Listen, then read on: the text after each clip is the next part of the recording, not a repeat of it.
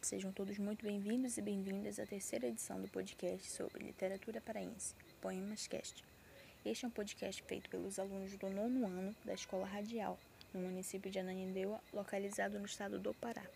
Nosso objetivo é ampliar o conhecimento sobre a literatura paraense. Me chamo Lana, tenho 14 anos e nessa edição eu vou falar sobre o poeta paraense Max Martins. Um poeta brasileiro nascido em 1926 em Belém do Pará, autodidata, Max Martins fez estudos particulares nas áreas de literatura, poesia, artes e filosofia.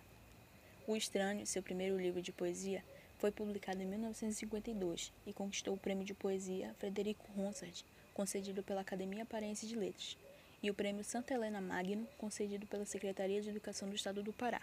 O poeta paraense morreu em Belém em uma segunda-feira, dia 9 de fevereiro de 2009, aos 82 anos, por complicações clínicas após uma pneumonia.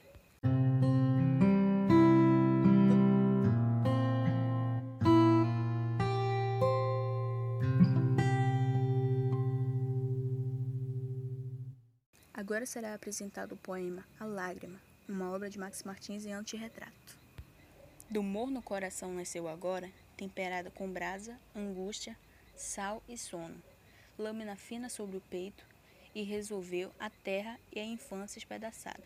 Cristina, flor desamparada, és o silêncio todo, invulnerável ou o eco do trombone longe sufocando a tarde.